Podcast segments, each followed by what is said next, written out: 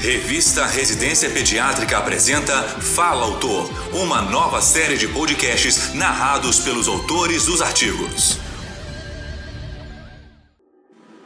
Nesta edição, convidamos a doutora Ariadne Godinho para falar sobre o artigo Perfil dos pacientes pediátricos portadores de doença falciforme internados no Hospital da Criança das Obras Sociais Irmã Dulce, em Salvador, Bahia.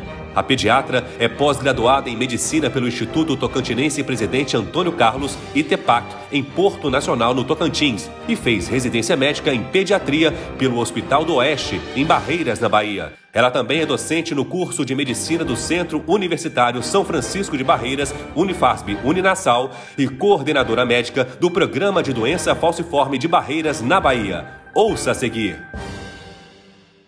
Eu fiz a minha residência de hematologia pediátrica lá no Hospital Irmandurce, em Salvador.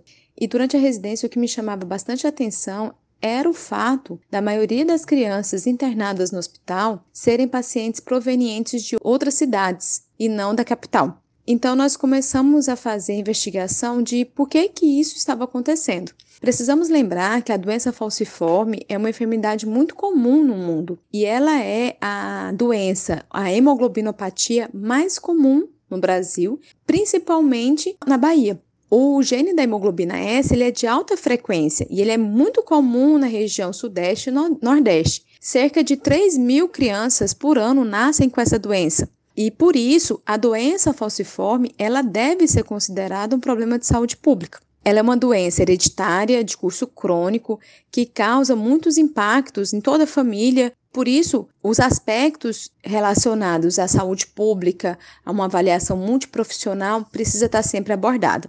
E quando a gente observa os pacientes que estavam internados no Hospital Irmã Dulce no período de março de 2018 a março de 2019, não fazendo separação dos genótipos específicos das hemoglobinopatias, então a gente abordou pacientes que eram SC, SS, S-beta-talassemia, e a gente observou que a maioria dos pacientes eram meninas. O mais importante que a gente precisa observar é que a maioria dos pacientes eram do interior, e que esses pacientes provenientes do interior eram pacientes na faixa etária de 1 a 5 anos, prevalência, e que não faziam acompanhamento adequado com hematologista pediátrico na cidade de origem, visto que a maioria das cidades do interior não possuem especialidade, não possuem hematologista pediátrico. E aqui a gente aproveita para reforçar a importância do acompanhamento do paciente com doença falciforme por um especialista com hematologista pediátrico na cidade de origem,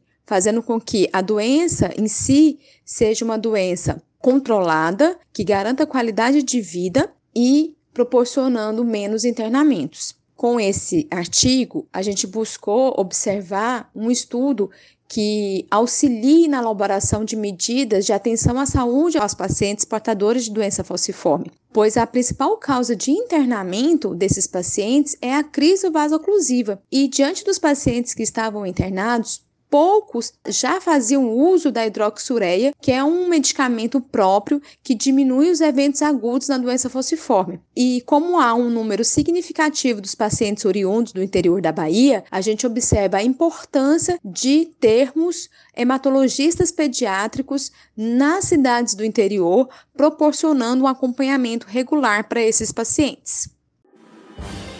Essa foi a doutora Ariadne Godinho expondo sobre o artigo Perfil dos pacientes pediátricos portadores de doença falciforme internados no Hospital da Criança das Obras Sociais Irmã Dulce, em Salvador, Bahia. Para ouvir todos os podcasts, acesse a página da revista Residência Pediátrica na internet. O endereço é residenciapediatrica.com.br barra mídia barra podcast. Residência Pediátrica, a revista do pediatra. Você ouviu mais um episódio da série de podcasts Fala Autor. Realização: Revista Residência Pediátrica da Sociedade Brasileira de Pediatria.